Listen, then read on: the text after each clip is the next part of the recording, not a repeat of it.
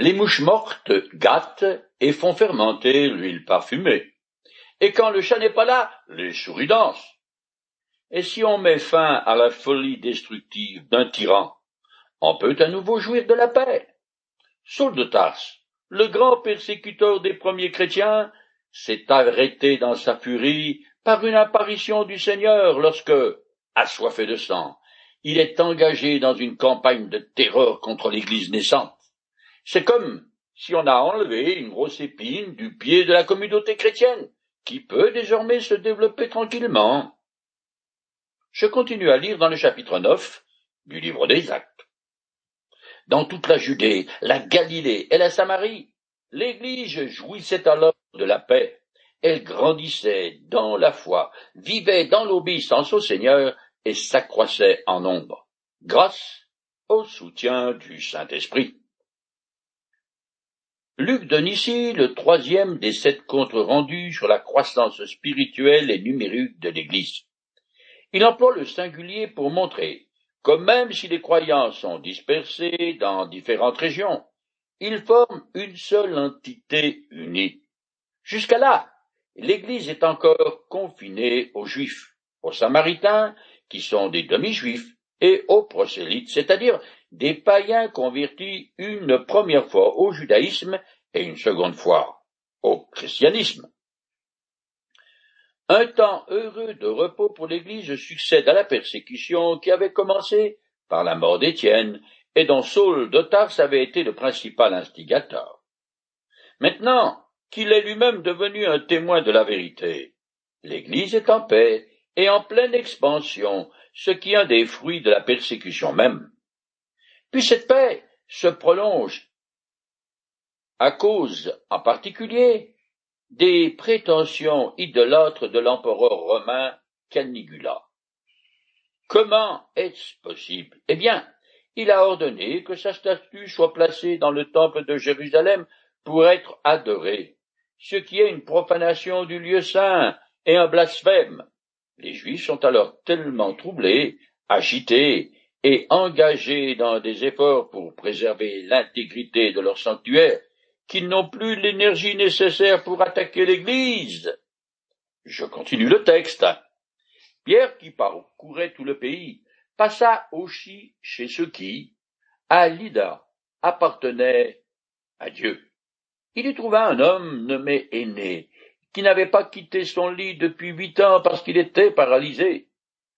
Aîné, lui dit Pierre, Jésus-Christ te guérit, lève-toi et fais ton lit. Il se leva aussitôt.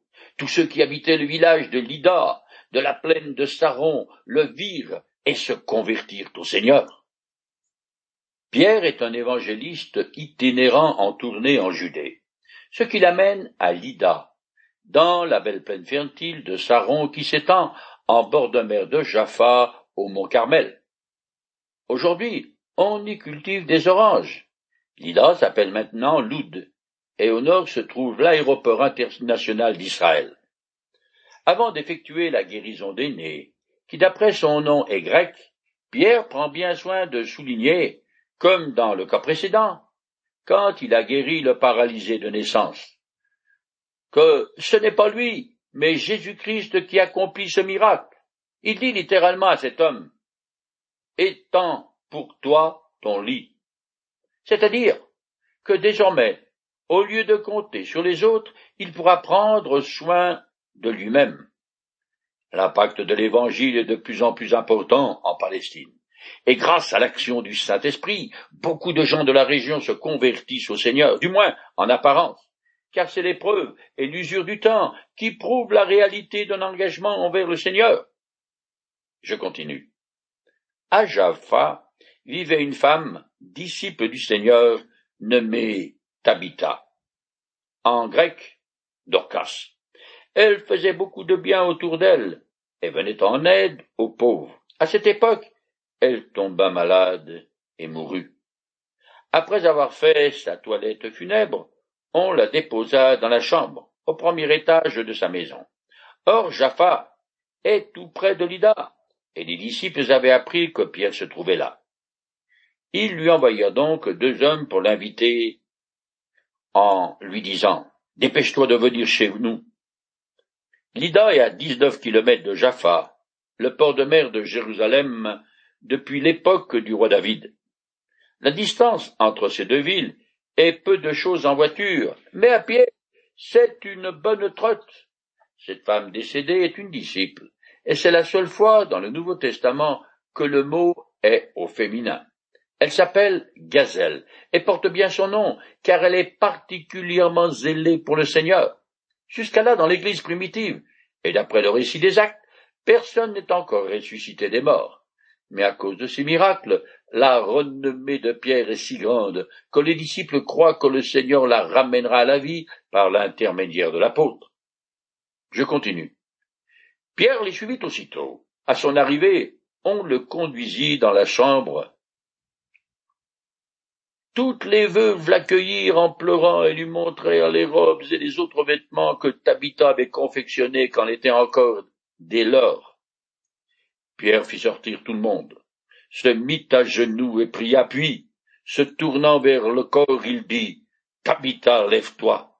Elle ouvrit les yeux, aperçut Pierre et s'assit.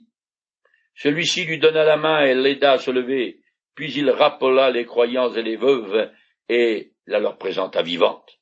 Tabitha est une couturière hors pair particulièrement appréciée dans l'Église, car elle a mis ce don au service du Seigneur. À cette époque, être capable de fabriquer des vêtements était encore plus utile que d'avoir réparé une voiture aujourd'hui. Les larmes des veuves indigentes, objet de la bienveillance de Tabitha, était une touchante oraison funèbre. Quand Jésus guérissait ou ressuscitait les morts, il le faisait soit par la puissance de son Père, soit par sa propre initiative. Mais Pierre montre bien qu'il n'a pas en lui-même la capacité de faire ce prodige. Son attitude humble, à genoux, indique qu'il dépend entièrement du Seigneur dont il invoque le don et le pouvoir dans sa prière. Puis quand il est convaincu que Dieu l'exaucera, il se tourne vers la mort, l'appelle par son nom hébreu comme si elle pouvait l'entendre, et il ordonne de se lever. Plus loin dans le livre des actes, c'est Paul qui ressuscite un mort. Ces deux événements nous sont rapportés pour bien montrer que ces hommes possèdent tous deux les dons apostoliques de faire des miracles. C'est Jésus qui les leur a donnés, mais cette puissance s'estompa rapidement. Aujourd'hui, personne ne possède le nom venant du Seigneur de guérir à volonté. Cependant, même de nos jours, Dieu fait encore des miracles en réponse à la prière des croyants.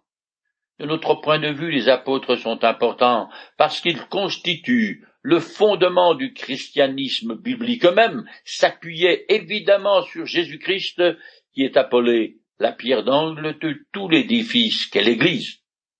Ce sont aussi les apôtres qui rédigèrent la plus grande partie des textes du Nouveau Testament.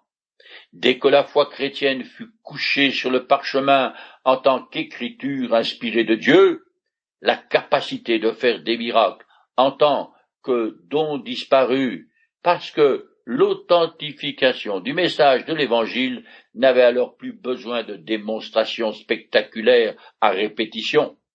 C'est ainsi qu'à la fin de son ministère, on constate que l'apôtre Paul n'a plus le pouvoir de guérison comme au début, puisqu'il écrit à Timothée qu'il a laissé un certain Trophine malade dans la ville de Millet.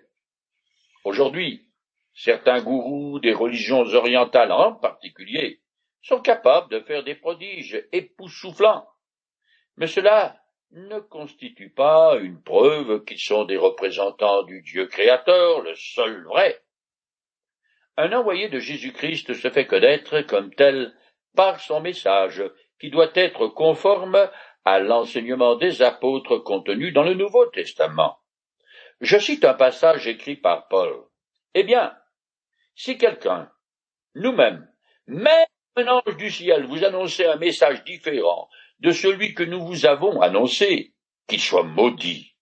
Je l'ai déjà dit, et je le répète maintenant, si quelqu'un vous prêche un autre message que celui que je vous avais reçu, qu'il soit maudit.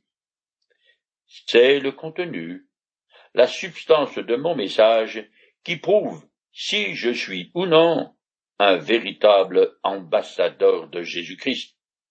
Je me suis souvent dit que si j'avais le pouvoir de faire des miracles, ça m'aiderait beaucoup à prouver que Jésus est le seul sauveur et la seconde personne de la Trinité. Mais de toute évidence, Dieu veut qu'on lui fasse confiance sur parole. Je finis le chapitre 9. La nouvelle eut vite fait le tour de la ville et beaucoup crurent au Seigneur. Pierre resta quelque temps encore à Jaffa. Il logeait chez un tanneur nommé Simon. Luc nous dit en passant que Pierre demeura chez un tanneur assez longtemps, sans doute environ un an. Il nous donne là un détail qui n'est pas sans importance, car du fait de leur contact permanent avec des cadavres d'animaux, les tanneurs étaient considérés par les juifs rituellement impurs et leur métier méprisé. Pour cette raison, ils logeaient dans des maisons isolées des autres.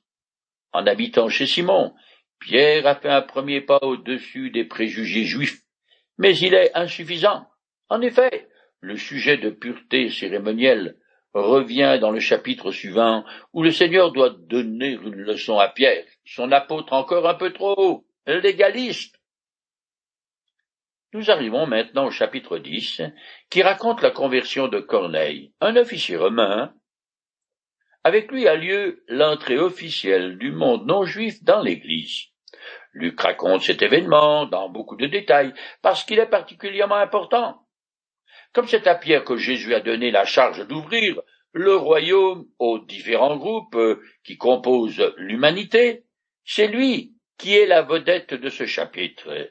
Ensuite il disparaîtra pour laisser la place à Paul, l'apôtre des païens. L'expansion géographique de l'Église se poursuit donc. Elle est l'accomplissement de plusieurs promesses de Jésus, dont ce reproche qu'il a fait aux Juifs. Je vous les déclare, Beaucoup viendront de l'Orient et de l'Occident et prendront place à table auprès d'Abraham, d'Isaac et de Jacob, dans le royaume des cieux. Mais ceux qui devaient hériter le royaume, ceux-là seront jetés dans les ténèbres du dehors. C'est là qu'il y aura des pleurs et d'amers regrets. Je commence à lire le chapitre 10. À Césarée vivait un centenier romain nommé Corneille qui avait un poste de commandant dans la cohorte appelée italique. Il était pieux et adorait Dieu, avec tous les gens de sa maison. Il était généreux envers les pauvres du peuple et priait Dieu en tout temps. Le gouverneur Pilate vivait dans la ville de Césarée, qui à cette époque est la capitale administrative de la Palestine romaine et le principal centre de garnison militaire. Corneille est à la tête d'un détachement de cent soldats dans une cohorte qui en comporte six cents. Les autorités romaines aimaient s'entourer de soldats italiens, car, en cas de coup dur, ils pouvaient davantage compter sur eux que sur les troupes auxiliaires composées d'étrangers. Le Nouveau Testament mentionne plusieurs centeniers et ils sont chaque fois présentés sous un jour favorable. D'après la description de Corneille, on peut déduire qu'il n'est pas un prosélyte à part entière du judaïsme, n'ayant pas été circoncis, mais qu'il adore néanmoins l'Éternel, ayant probablement découvert la religion juive pendant son séjour en Israël. Il fait partie de la catégorie d'hommes qui craignent Dieu, c'est-à-dire des païens qui assistent au culte de la synagogue et observent la loi autant que leur connaissance et capacités le le permettent. Corneille est l'exemple de celui qui est sincère, qui cherche le Seigneur et qui vit en accord avec ce qu'il a compris de Dieu. Des gens comme lui sont rares, car l'immense majorité des païens, des non-croyants, voire même des gens religieux, sont en réalité indifférents à leur Créateur, et c'est ce qui les condamne. L'apôtre Paul écrit du haut du ciel. Dieu manifeste sa colère contre les hommes qui ne l'honorent pas et ne respectent pas sa volonté. Il étouffe ainsi malhonnêtement la vérité. En effet, ce qu'on peut connaître de Dieu est clair pour eux, Dieu lui-même le leur ayant fait connaître. Car depuis la création du monde, les perfections invisibles de Dieu, sa puissance éternelle et sa divinité se voient dans ses œuvres quand on y réfléchit. Ils n'ont donc aucune excuse, car alors qu'ils reconnaissent Dieu, ils ont refusé de lui rendre honneur que l'on doit à Dieu et de lui exprimer leur reconnaissance. Ils se sont égarés dans des raisonnements absurdes et leur pensée dépourvue d'intelligence s'est trouvée obscurcie. Ils se prétendent intelligents, mais ils sont devenus fous.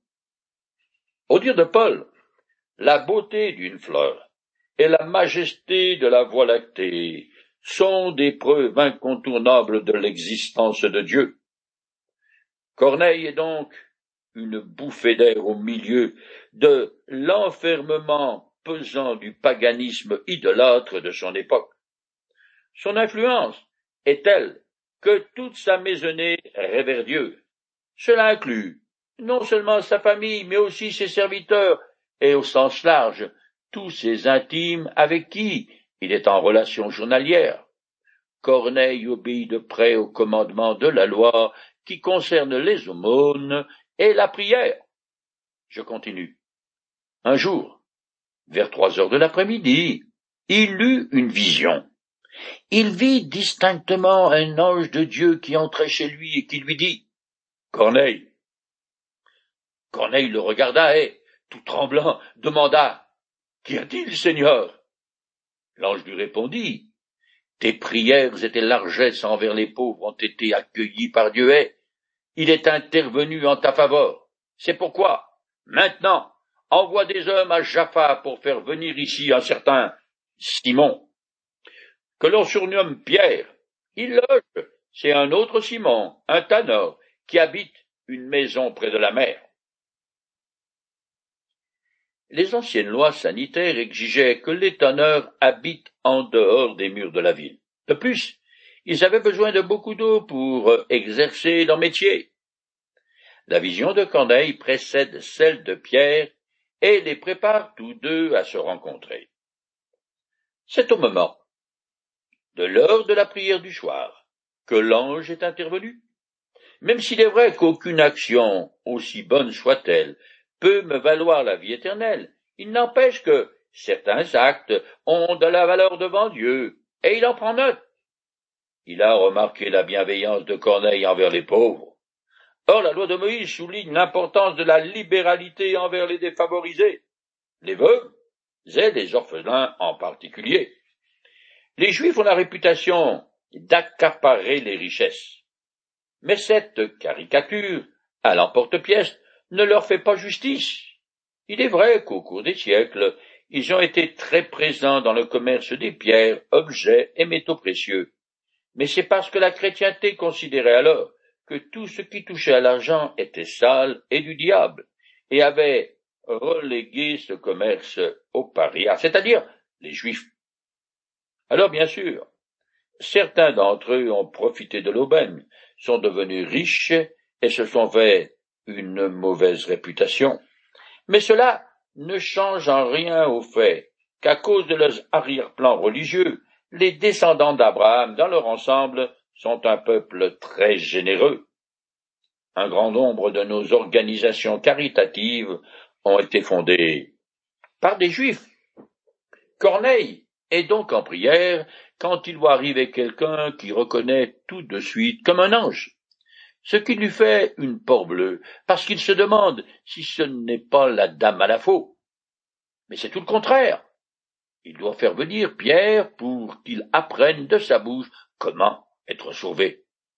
Ce n'est pas par des anges que Dieu fait connaître Jésus, mais par de misérables pécheurs qui ont trouvé en lui leur sauveur. Je continue. Dès que l'ange qui venait de lui parler fut parti, Corneille appela deux de ses serviteurs et l'un des soldats affectés à son service, qui était un homme pieux. Il leur raconta tout ce qui venait de se passer, et les envoya à Jaffa. Jaffa se trouve à environ cinquante kilomètres de Césarée. Les envoyés sont partis le soir même et sont arrivés le lendemain après-midi, ce qui veut dire qu'ils ont bivouaqué en cours de route. Je continue. Le lendemain, tandis qu'ils étaient en chemin et se rapprochaient de Jaffa, Pierre monta sur la terrasse de la maison pour prier. Il était à peu près midi. Il eut faim et voulut manger. Pendant qu'on lui préparait son repas, il tomba en extase. Le temps habituel de prière des Juifs sont le matin et le soir, ce qui laisse supposer que Pierre prie trois fois par jour, suivant l'exemple d'autres hommes pieux qui l'ont précédé, comme le prophète Daniel et le roi David. Pendant que les envoyés de Corneille sont en route, il fallait que Dieu prépare l'apôtre Pierre à entrer dans la maison d'un païen, car ce brave apôtre est encore plein de préjugés vis-à-vis des non-juifs. Il tombe en extase, un mot qui désigne un état où l'homme est élevé au-dessus de la sphère matérielle. La personne est alors hors du domaine des sens, ce qui lui permet de recevoir une révélation de l'au-delà. Je continue. Pierre vit le ciel ouvert, et une sorte de grande toile tenue aux quatre coins qui s'abattait et descendait vers la terre. Elle contenait toutes sortes d'animaux, des quadrupèdes, des reptiles ou des oiseaux. On entendit une voix qui lui disait Lève-toi, Pierre, tue ces bêtes et mange-les. Oh non, Seigneur, répliqua Pierre, car jamais de ma vie je n'ai rien mangé de souillé ou d'impur. Pierre réalise que le Seigneur s'adresse à lui, et pourtant il argumente avec lui et refuse de lui obéir. C'est la troisième fois dans sa carrière d'apôtre qu'il s'oppose à la volonté de Jésus-Christ. Il est lassant. On constate aussi qu'il est encore enfermé dans le carcan de la loi de Moïse qui interdit de manger des animaux considérés impurs. Je continue. Mais la voix reprit et dit, ce que Dieu a déclaré pur, ce n'est pas à toi de le considérer comme impur. Par trois fois, cela se renouvela, puis la nappe disparut dans le ciel. À trois reprises, la scène se répète.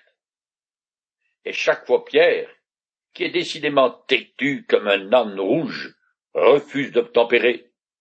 Voilà une situation où il est plus scrupuleux que Dieu. Catholique, il l'aurait été davantage que le pape. Pierre a l'effronterie de désobéir au Seigneur et reste figé dans le carcan de son judaïsme désormais archaïque. En effet, les prescriptions de la loi relatives aux animaux impurs avaient un sens pour les Israélites et pour un temps. Mais après avoir accompli la rédemption du monde, il n'y a plus rien dans la création qui soit impur en soi. Il s'ensuit que la distinction entre juifs et païens n'existe plus. Pierre aurait dû se rappeler que dans le livre de l'Ecclésiaste, Salomon dit Ne sois pas juste à l'excès. C'est le gros problème de l'apôtre Pierre. Il est super légaliste, ce qui est une très mauvaise façon de vivre, car, comme l'apôtre Paul l'écrit, la lettre de la loi tue, mais c'est l'Esprit de Dieu qui donne la vie.